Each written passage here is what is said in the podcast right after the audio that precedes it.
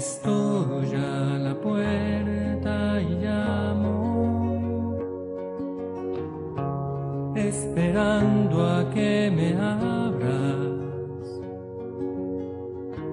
Ábreme que quiero entrar,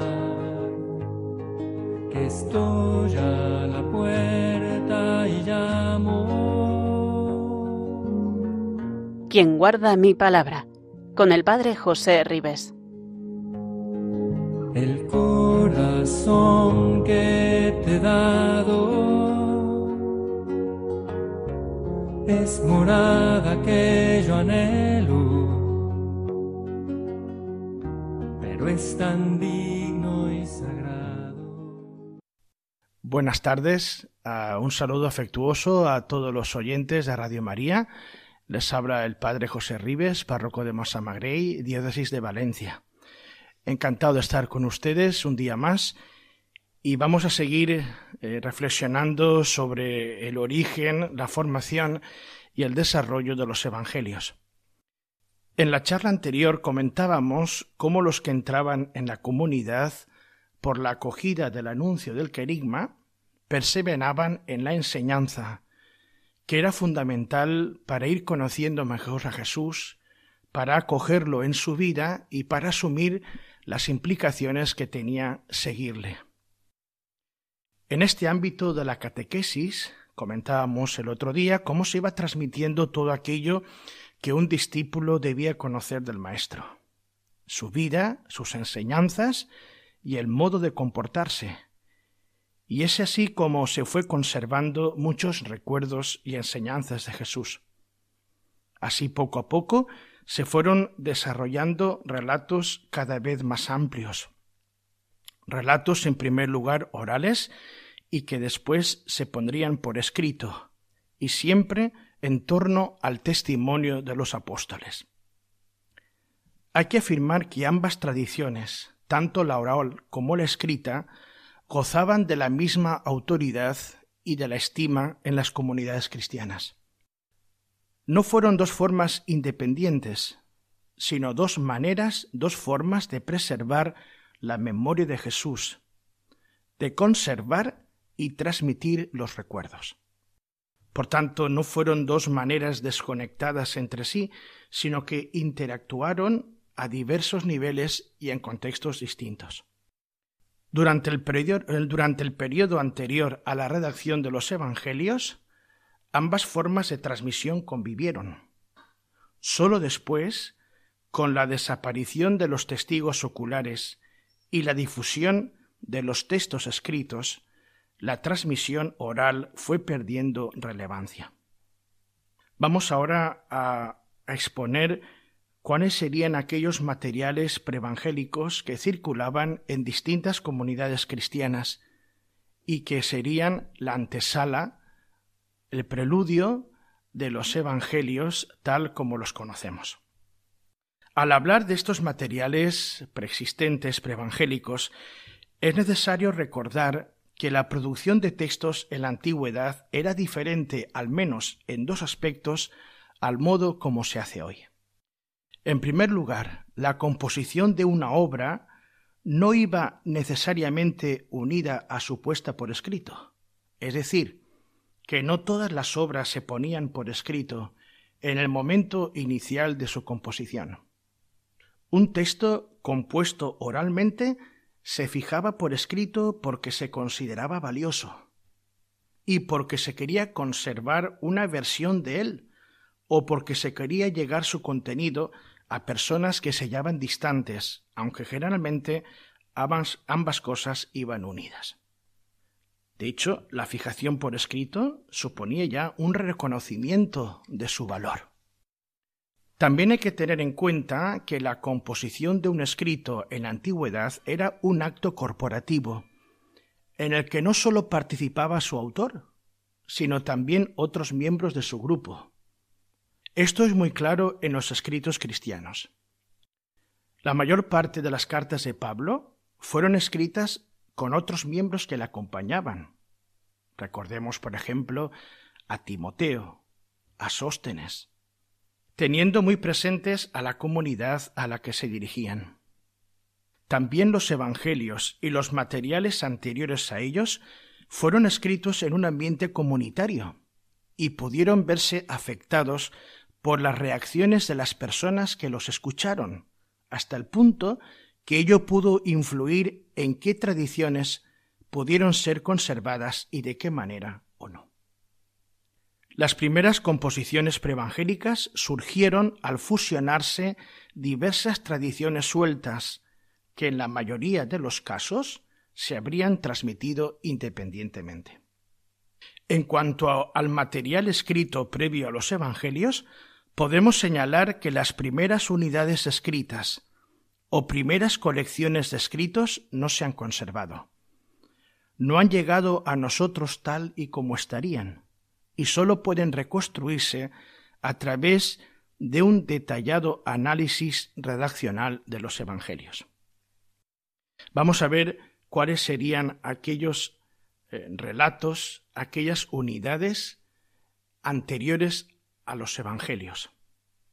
En primer lugar, la composición más antigua e importante fue la surgida en torno a la pasión muerte y resurrección del Señor, donde existiría un relato primitivo. Es lógico, porque si el anuncio del querigma era el anuncio de la pasión, muerte y resurrección del Señor, y era el primer contenido que se anunció desde el principio, era el motivo por el cual la gente al huir se convertía y entraba en la comunidad, es de suponer y es lógico que eh, las primeras transmisiones orales y después por escrito fueran el contenido de aquel acontecimiento que era fundamental, que era la pasión, muerte y resurrección de Jesús. Por tanto, dicho relato sería probablemente la composición narrativa más antigua del cristianismo naciente.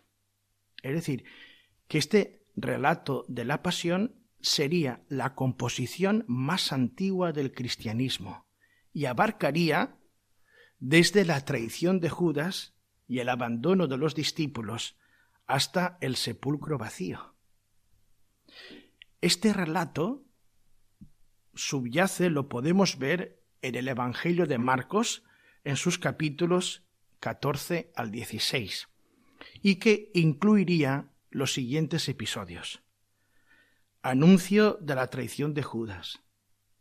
Anuncio de la huida de los discípulos y de las negaciones de Pedro. Prendimiento de Jesús. Comparecencia ante el sumo sacerdote. Negaciones de Pedro. Comparecencia ante Poncio Pilato. Crucifixión en el Gólgota. Petición del cuerpo de Jesús para ser enterrado y hallazgo de la tumba vacía, con alusiones a sus apariciones como resucitado. Ese sería el contenido de este relato primigenio de la pasión que ya circulaba en algunas comunidades. La principal finalidad de este relato era explicar el sentido de la muerte de Jesús. No trataba de responder a la pregunta sobre quién era Jesús, sino de explicar el hecho escandaloso de su muerte, el cual se desvelaba al narrar los acontecimientos que le precedieron y siguieron, y mostrando que todo ello había sucedido como lo anunciaban las escrituras. Por eso este relato de la pasión, este relato primitivo, estaba lleno de referencias a aquellos salmos en el Antiguo Testamento en el que el siervo sufriente se dirige a Dios poniendo en sus manos su destino. Recordemos esta súplica del salmista que aparece en el relato primitivo de la pasión, del cual serán testigos también los evangelios tal como los conocemos en sus relatos de la pasión correspondientes. Dios mío, Dios mío, ¿por qué me has abandonado? Salmo 22 en su versículo 2. A la luz de estos salmos aparece de manera escrita, ya en este relato de la pasión, la convicción de los discípulos de Jesús. Y es que ellos interpretaron su muerte desde la certeza de que Dios había reivindicado su causa al resucitarlo de entre los muertos. Este relato primitivo de la pasión podría haber sido escrito en Jerusalén, a cuya comunidad pertenecían la mayor parte de quienes fueron testigos oculares y en un periodo no muy posterior. Hemos de recordar que durante la mayor parte de este tiempo la comunidad de Jerusalén estuvo presidida por Santiago, el hermano del Señor, entre los años 43 al 62 después de Cristo. Este relato primitivo de la pasión tuvo un papel muy importante en la posterior composición de los evangelios, porque este relato funcionó a la vez como impulsor de las tradiciones sueltas, pues fue el primer relato escrito sobre Jesús. Además de este relato primitivo de la pasión, tenemos unas colecciones de dichos que fueron fruto de la agrupación de las pequeñas unidades y que también fueron muy importantes a la hora de la composición de los evangelios. Los cuatro evangelios canónicos utilizaron pequeñas agrupaciones de dichos y parábolas de Jesús, y la primera composición elaborada fue la utilizada por Mateo y Lucas a la hora de componer sus evangelios. Estas colecciones de dichos que circulaban por algunas comunidades cristianas serían aquellos pasajes que sólo Mateo y Lucas tienen en común y que se pueden reconstruir a partir de estos textos comunes.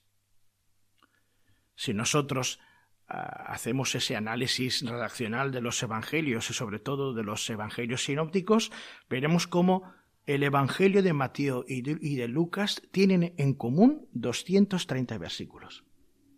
A este documento, a este fuente, se le conoce con el nombre de documento Q o fuente Q, y contenía sobre todo dichos, parábolas, controversias y anécdotas de Jesús, que comenzaban por la predicación de Juan el Bautista, donde anunciaba la llegada de aquel que venía detrás de él, y terminaba con un discurso de tipo escatológico sobre la venida del Hijo del Hombre. Hay que afirmar que estos dichos de Jesús que se iban transmitiendo serían breves, frases cortas, independientes entre sí, y en la medida en que fueron reunidos, empezaron a formar pequeñas agrupaciones o colecciones. Al integrarse en un cuerpo más extenso, su sentido y su mensaje se ampliaron ya no eran palabras o recuerdos desconectados, sino que a través también de su integración se seguía transmitiendo el mensaje de Jesús. Las composiciones de estos dichos suelen situarse en Palestina y sobre todo en Galilea. Se aduce para ello que el lugar eh, en que se compusieron estos dichos tienen como centro y punto de referencia las aldeas de la Baja Galilea, como fueron Cafarnaún, Corozaín, Betsaida, y de hecho hay algunos dichos de Jesús donde aparecen explícitamente estos nombres, donde Jesús eh, se lamenta de que estas poblaciones no, no, se han abierto a su palabra. Ay de ti, Corozaín, ay de ti, Besaida, etcétera, ese texto que conocemos. ¿Quiénes compusieron o quiénes eh, elaboraron, conservaron y transmitieron estos dichos que circulaban por las comunidades cristianas antes de la composición de los evangelios? Pues serían seguramente profetas itinerantes que iban de un lado para otro, transmitiendo las palabras de Jesús, eh, poniéndolas a, disposición de los hermanos de las comunidades que ellos visitaban y a las cuales anunciaban el Evangelio. Estos dichos, que algunos de ellos vamos a hacer ahora referencia, tienen un vocabulario muy sencillo. ¿Por qué? Porque así era muy fácilmente eh, podía ser recordado. Por ejemplo, tenemos dichos sapienciales, sentencias basadas en la observación de la naturaleza y en la vida cotidiana, tales como por ejemplo a cada día le basta su afán, que aparece en el Evangelio de Mateo 6:34. Tenemos también otro dicho como la abundancia del corazón, de la abundancia del corazón habla la lengua. Lo tenemos en, en Lucas capítulo 6, versículo 45. Otro dicho sapiencial, nadie enciende una lámpara y la pone en un lugar oculto sino sobre el candelero. La lámpara del cuerpo es el ojo. Si tu ojo está sano, todo tu cuerpo está iluminado. Pero si tu ojo está malo, todo tu cuerpo estará a oscuras. Lo tenemos en Lucas, capítulo 11, versículos 33 al 35. Tenemos otro dicho sapiencial que recogieron los evangelistas de esta colección de dichos que circulaban antes de sus respectivos evangelios. Por ejemplo, no hay nada escondido que no vaya a ser revelado, ni nada oculto que no vaya a ser conocido. Aparece en Lucas capítulo 8 versículo 17. Otro dicho sapiencial, que recoge en este caso el Evangelio de Mateo. Entrad por la puerta estrecha, porque ancha es la puerta y espacioso el camino que lleva a la perdición, y muchos entran por ellos. Qué estrecha es la puerta y qué angosto el camino que lleva a la vida, y pocos dan con ellos. Lo tenemos en Mateo capítulo 7, versículos al 13 al 14. Por tanto, en estas colecciones de dichos eh, anteriores a los evangelios, en esa agrupación de estos, de estos dichos, encontramos ya unos dichos eh, de tipo sapiencial que se han reunido porque tienen ese elemento en común. Tenemos otros dichos de tipo profético. Profético porque contenían anuncios o promesas que se referían a acontecimientos que iban a ocurrir. Por ejemplo, esta frase, vendrán muchos de Oriente y Occidente y se sentarán en el banquete del reino de Dios, que tenemos en, en Lucas 13:29. Y otra frase también muy conocida de Jesús, los últimos serán primeros y los primeros los últimos. Aparece también en varios momentos de los Evangelios, en este caso Mateo 20:16. Existen a través existen además otros dichos entre los que cabe destacar aquellos que se refieren a la misión de Jesús, aquellos que son introducidos con la expresión he venido. Tenemos en Lucas 12:49 he venido a prender fuego a la tierra y cuánto deseo que ya esté ardiendo. O tenemos también en Mateo 5:17 no creáis que he venido a abolir la ley y los profetas, no he venido a abolir sino a dar plenitud. Vamos viendo cómo en estas colecciones de los dichos aparecen ya no solamente muchos dichos, sino eh, con mucho significado. Hay muchas modalidades de dichos que se conservaron y que se después, transmitiéndose, formarían parte de los evangelios que conocemos porque los evangelistas los recogieron, en concretamente Mateo y Lucas. Tenemos otros dichos sobre el seguimiento, que recogería aquellas palabras, digamos también palabras eh, comprometedoras y radicales de Jesús, y que las comunidades conservaron. Si alguno viene a mí y no pospone a su padre y a su madre, a su mujer y a sus hijos, a sus hermanos y a sus hermanas, e incluso a sí mismo, no puede ser discípulo mío. Quien no carga con su cruz y viene en pos de mí, no puede ser discípulo mío. Lucas 14, 27. Y tenemos también otro, otra palabra del Evangelio en Mateo capítulo 8, 8, versículo 20 y 22.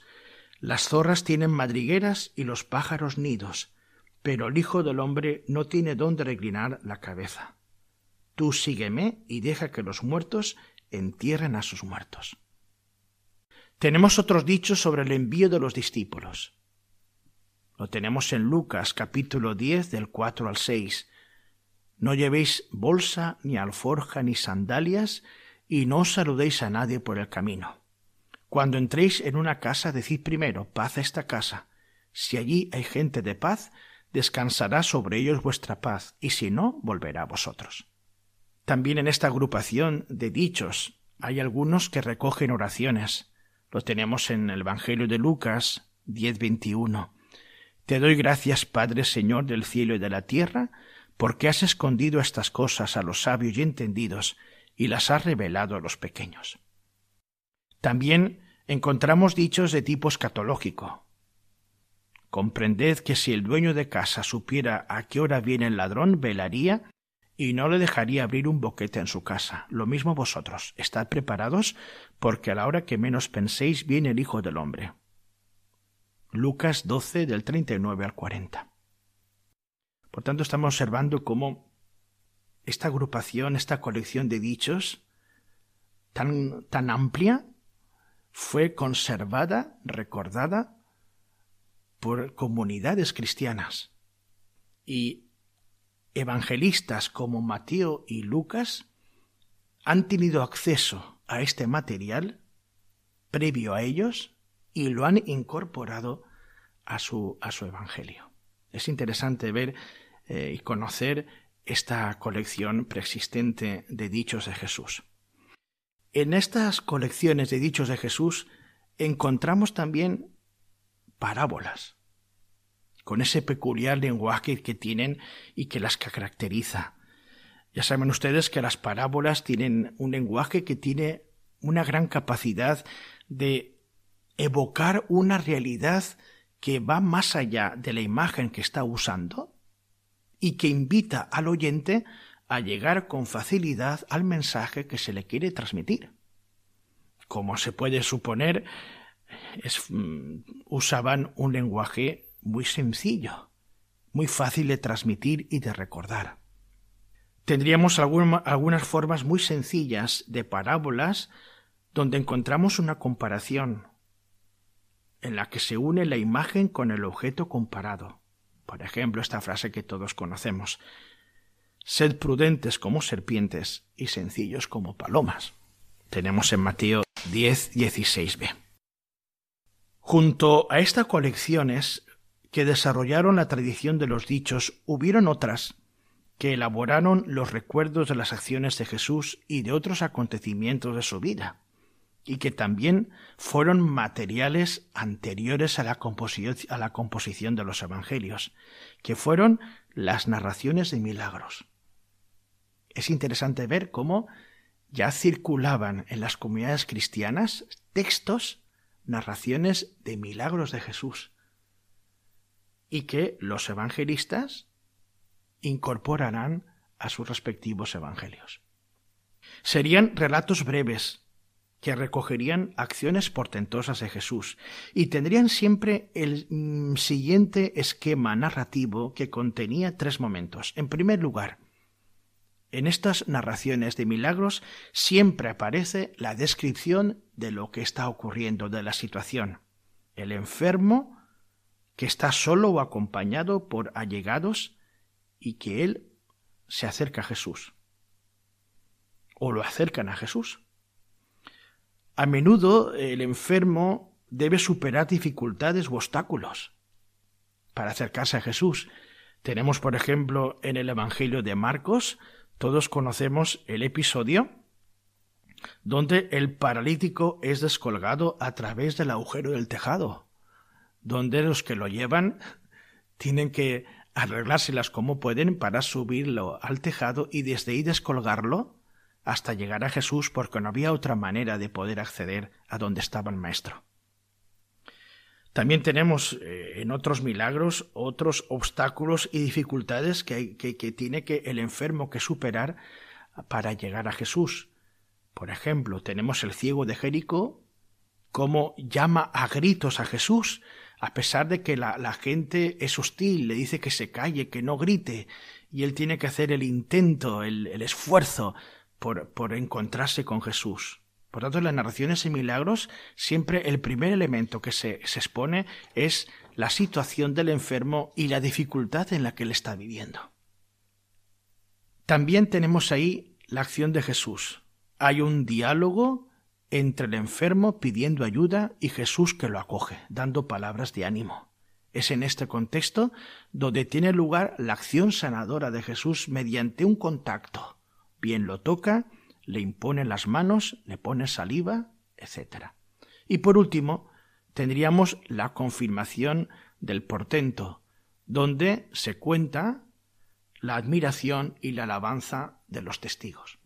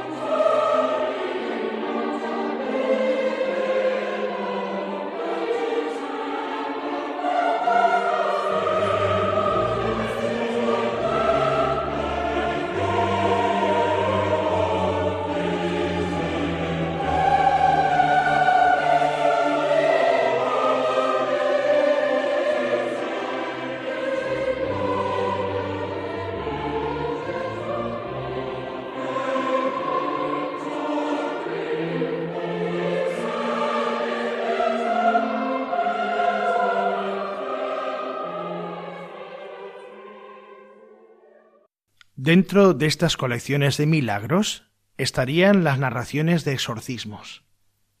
Tendrían el mismo esquema, pero se diferencian de las sanaciones en que Jesús no se relaciona con el poseído, sino con el espíritu maligno que lo está poseyendo. Con frecuencia se da una pugna dialéctica entre ellos, y en el contexto de esa pugna Jesús ordena al espíritu maligno que salga de la persona poseída. El demonio sale dando un fuerte grito, no sin antes haber provocado en el poseído una crisis somática espectacular que se manifiesta en convulsiones o rechinar de dientes. Por ejemplo, tenemos en el Evangelio de Marcos, capítulo 1, versículos 25 al 26, el final de este exorcismo, de este relato de exorcismo que Marcos recoge, donde dice Jesús lo increpó, cállate y sal de él. El espíritu inmundo lo retorció violentamente y dando un grito muy fuerte salió de él. Otro grupo que jugó un papel importante en la formación de los evangelios es la llamada fuente de los signos. La particularidad de esta tradición está en que sólo aparece en el cuarto Evangelio, conocido como el Evangelio de Juan. La identificación de esta fuente parte de las siguientes observaciones. La primera observación es que el evangelista suele utilizar la palabra signo para referirse a las acciones portentosas de Jesús. Es verdad que los sinópticos también utilizan esa palabra, pero no con tanta frecuencia como Juan, y tampoco la expresan de la manera como la utiliza el cuarto evangelista. La segunda observación, decir que los primeros signos del Evangelio, donde aparece que aparece en esta fuente de los signos, parece seguir una como una numeración que podría ser el comienzo de una serie de milagros.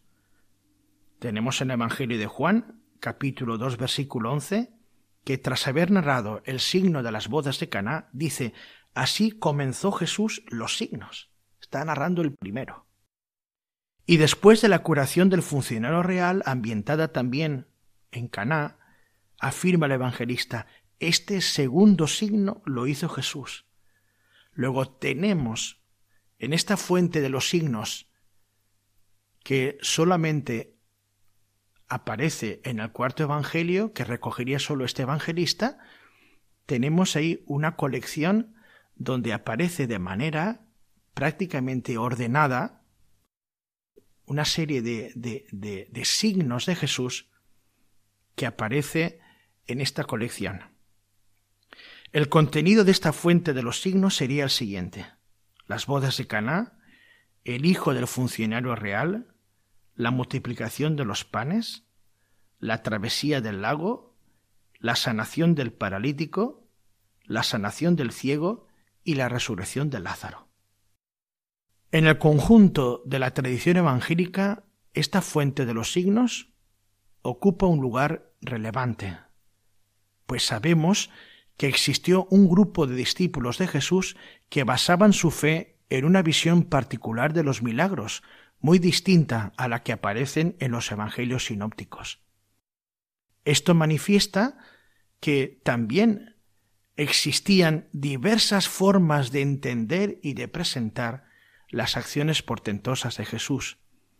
Y el hecho de que el autor del Evangelio de Juan eligiera la fuente de los signos para tejer su relato indica que él quería presentar dicha actividad de una forma distinta.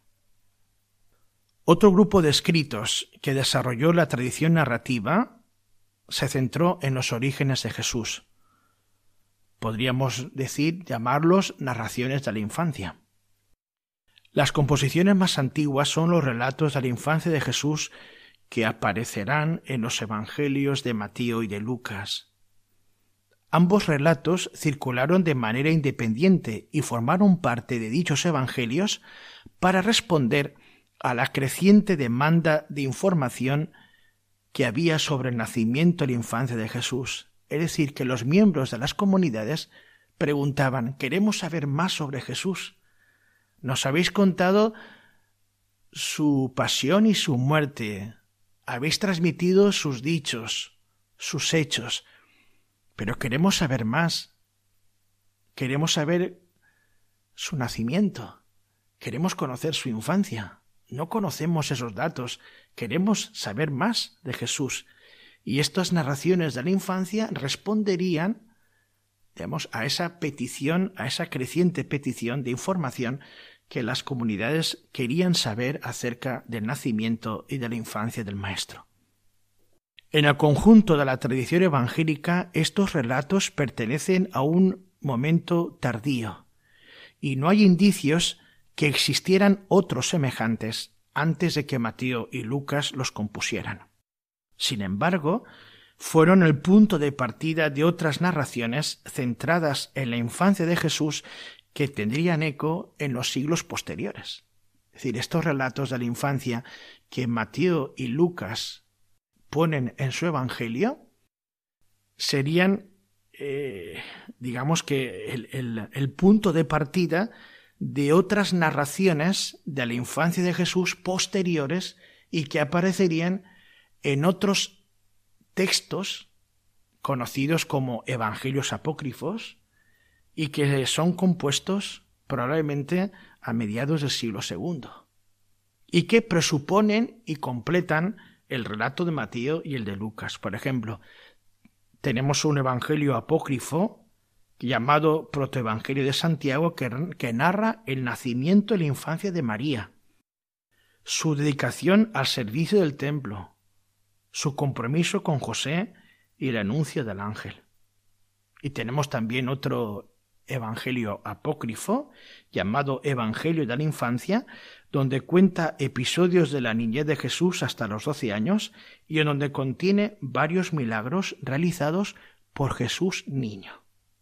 Es interesante saber y conocer cómo estas narraciones de la infancia que se han conservado y que aparecen en los evangelios de Mateo y Lucas serían el punto de partida para en siglos posteriores, en un siglo posterior, siglo segundo, serían el punto de partida para la elaboración de otros materiales referidos también al nacimiento y a la infancia de Jesús, pero que no aparecen en los evangelios canónicos, sino que aparecerían en otros evangelios escritos posteriormente, pero que no están dentro del canon. Como resumen de todo lo que hemos visto hasta ahora, cuando hemos hablado de ese material preevangélico que existente antes de la composición de los evangelios, recordemos, relato primitivo de la pasión, colecciones de dichos, entre los que estaban las parábolas, colecciones de milagros, exorcismos, fuente de los signos y narraciones de la infancia. Todo ese material circulaba por comunidades distintas y fue un material al que los evangelistas acudieron para acogerlo en su evangelio respectivos, acogerlo y también incorporarlo dentro de aquel esquema narrativo que iba dándole a su Evangelio un sentido que era aquel que ellos querían realizar. Estas colecciones podrían ser consideradas como las piedras que entran en la construcción de un edificio.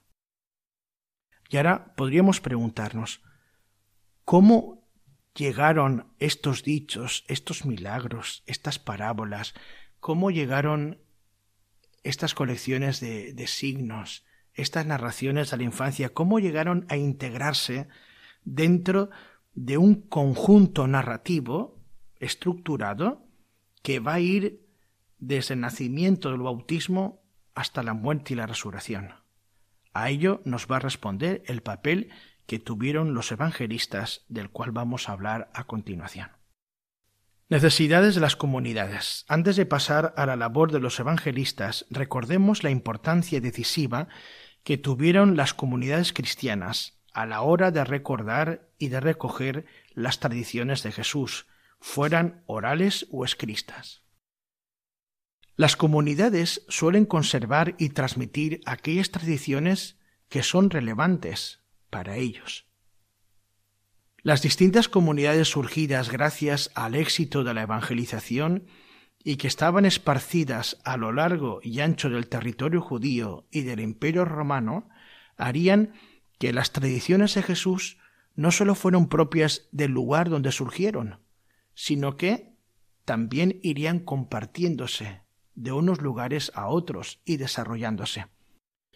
¿Por qué? Porque la comunidad de Jerusalén no se parecería a las demás comunidades de Galilea o a la comunidad de Damasco o la de Antioquía. Cada comunidad tendría sus circunstancias. Y aquellos relatos que se iban compartiendo en cada comunidad adquirirían una nota característica, porque cada comunidad tenía su historia, sus circunstancias tendría su propio ámbito vital donde esas tradiciones podrían adquirir un significado nuevo. ¿Por qué? Porque las circunstancias de la comunidad exigían una comprensión adecuada a la, al momento en que ellos vivían. ¿Por qué? Porque el Espíritu Santo no trabajó al margen de las preocupaciones y de las preguntas de los hermanos, el Espíritu Santo no inspiró y desarrolló estas tradiciones independientemente de, la, de, los lugares donde en ellas se transmitieron. Fue en esas situaciones y con esa gente concreta cómo el Espíritu Santo fue extendiendo la fe que había tomado carne en sus vidas y en aquellos relatos que orientaban sus corazones. La labor de los evangelistas consistiría o consistió en dar forma a las tradiciones que ellos conocieron para componer su evangelio. Ellos realizaron su trabajo poniendo en orden y agrupando las tradiciones sobre Jesús, bien conocidas por las distintas comunidades durante años o quizás décadas. La composición de los evangelios y su fijación por escrito fueron procesos complejos y duraderos en las que muy probablemente intervendría no solo una persona. Los que componían el texto, quien lo representaba y quien lo escribió, a lo mejor no podría haber sido la misma persona. Esto implicaba que la idea que nosotros tenemos de autor sería más bien amplia, en cuanto que incluiría el papel de colaboración que tendrían varias personas.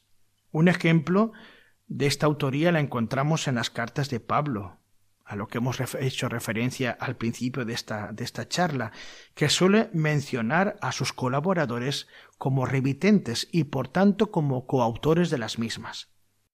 Vamos a leer unos textos donde aparece todo esto que estamos comentando.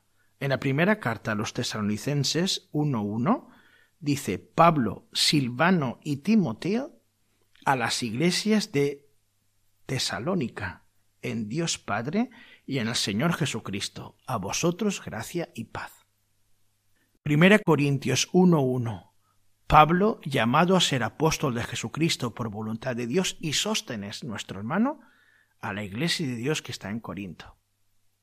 Segunda Corintios 1.1 Pablo, apóstol de Cristo Jesús, por voluntad de Dios, y Timoteo, el hermano, a la iglesia de Dios que está en Corinto, con todos los santos que residen en Acaya. Filipenses 1.1. Pablo y Timoteo, siervos de Cristo Jesús, a todos los santos en Cristo que residen en Filipos, con sus obispos y diáconos. Y en la carta a Filemón, Pablo, prisionero por Cristo Jesús, y Timoteo el hermano, a nuestro querido colaborador Filemón, a Apia, la hermana, a Arquipo, nuestro compañero de armas, y a la iglesia de tu casa. ¿Ves? Estamos viendo cómo a través de, estos textos que, a los que hemos hecho referencia, cómo Pablo incluye a estos compañeros, a estos hermanos de la fe, como coautores de, las, de la carta que él presenta a, a las comunidades correspondientes. Es interesante también darnos cuenta de esto. Por otra parte, la composición de los Evangelios y su fijación por escrito tuvo lugar en el momento en que están desapareciendo los testigos oculares. Era una nueva etapa en la que ya nadie podría decir yo lo vi, yo lo vi. Este hecho despertó el deseo de conservar de manera organizada lo que había dicho y hecho Jesús. Si bien la escritura ya había tomado fuerza en las comunidades cristianas para conservar todas estas cosas, el texto escrito ya organizado, tomando un cuerpo, una estructura, garantizaba mejor la conservación de la memoria sobre Jesús. Es verdad que la fijación escrita de los Evangelios se vio favorecida porque el cristianismo nació en un contexto religioso que valoraba los libros y la escritura. Los libros desempeñaron un papel de primer orden entre los judíos, que fueron relacionando cada vez de forma más explícita la revelación de Dios con su fijación por escrito. Sabemos que los discípulos de Jesús se interesaron desde el principio por las escrituras judías que conocían y que citaban frecuentemente. Probablemente las citaban de memoria, pero sabían que estaban citando pasajes de la escritura y por eso decían, está escrito.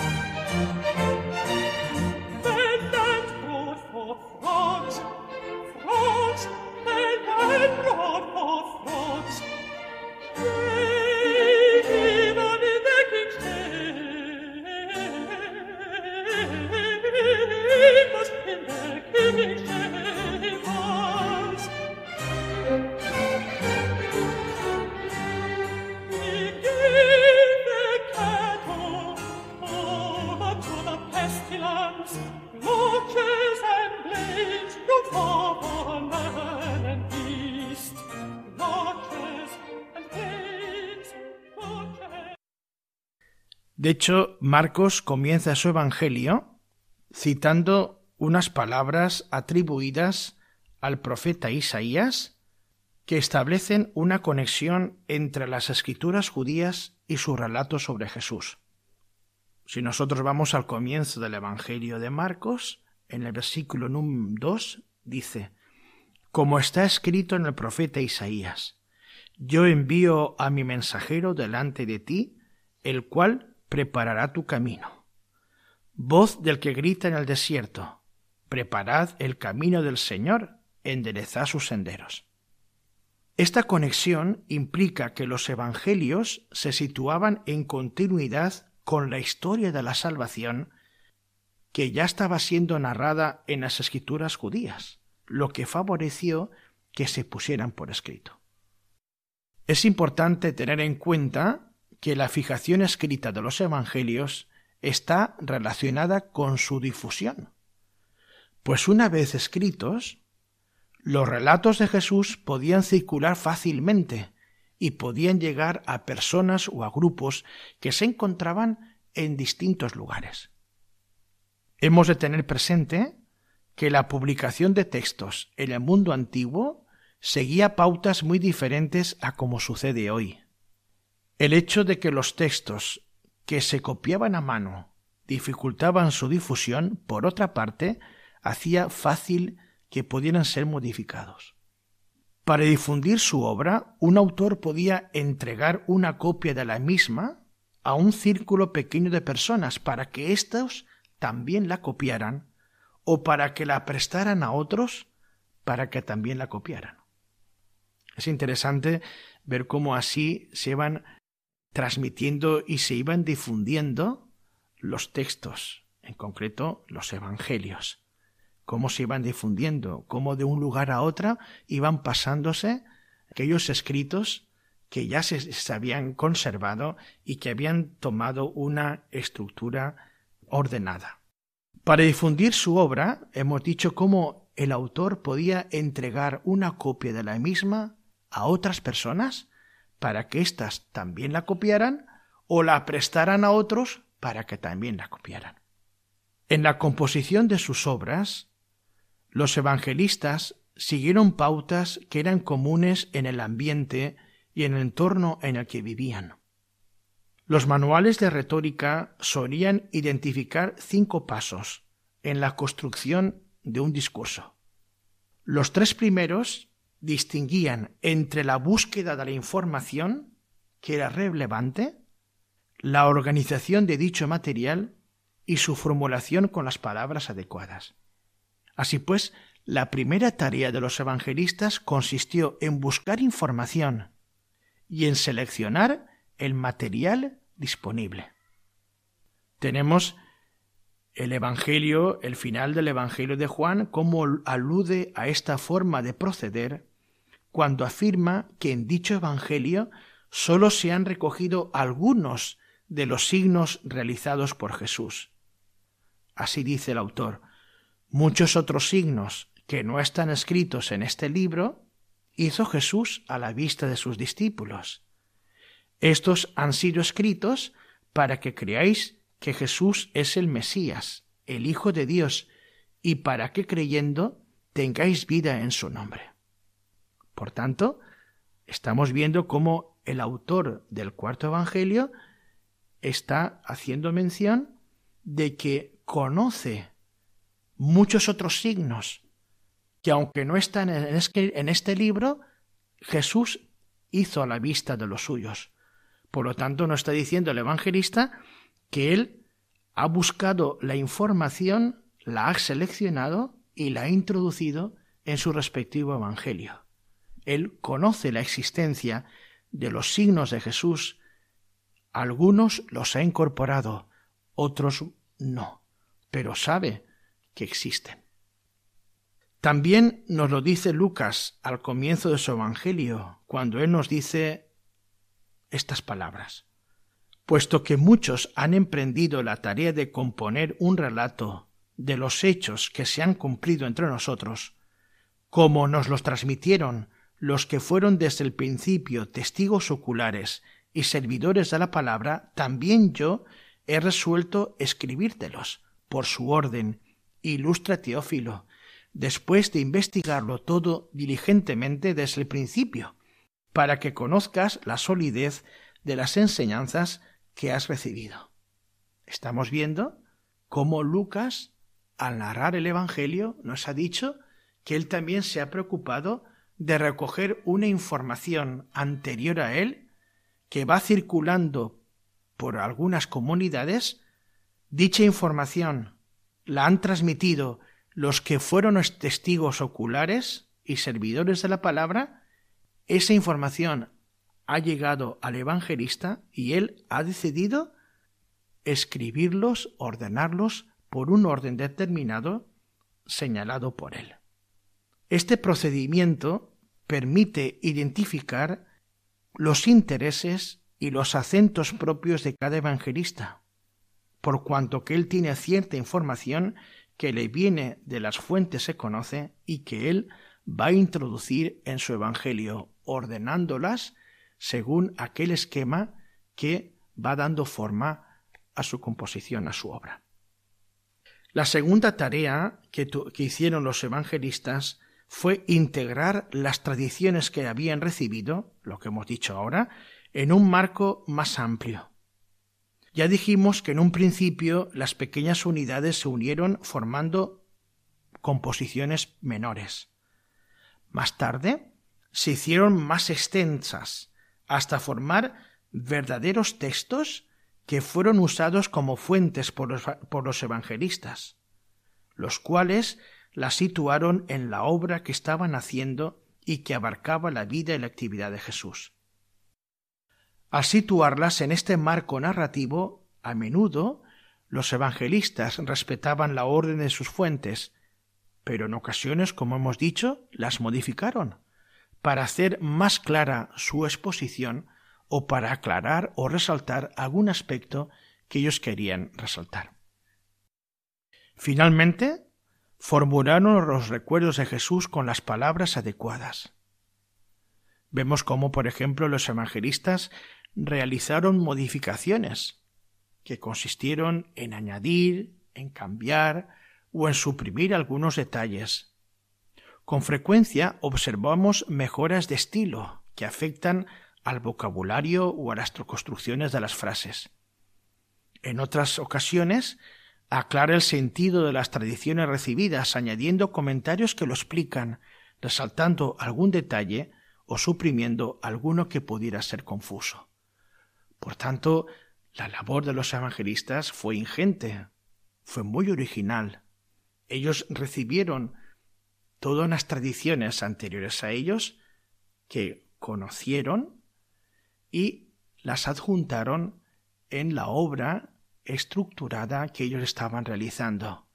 En algunos casos respetarían el orden de las tradiciones recibidas, en otros casos las modificarían, como hemos dicho, para resaltar algún detalle, para ampliar o para hacer más clara la exposición de su obra.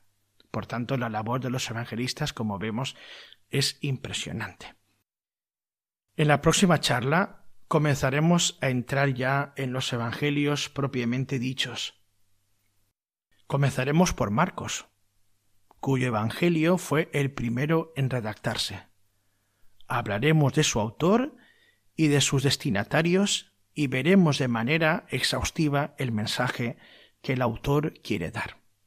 Si quieres ponerte en contacto con nosotros, hacernos una pregunta o un comentario, puedes enviarnos un correo a quien guarda mi palabra arroba radiomaria.es y decirles también que si alguien quisiera conocer el contenido de estas colecciones de dichos que existían antes de la composición de los evangelios o el relato primigenio de la pasión, puede mandarnos una petición al correo al que he hecho referencia, quien guarda mi palabra arroba radiomaria.es si alguien quiere escuchar de nuevo el programa, puedo hacerlo a través del podcast de Radio María.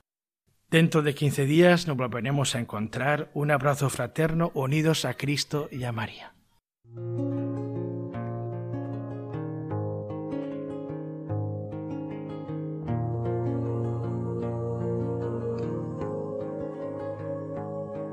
Estoy a la puerta y esperando a que me abras. Ábreme que quiero entrar, que estoy a la puerta y llamo. Quien guarda mi palabra, con el Padre José Ribes. El corazón que te he dado es morada que yo anhelo, pero es tan sagrado.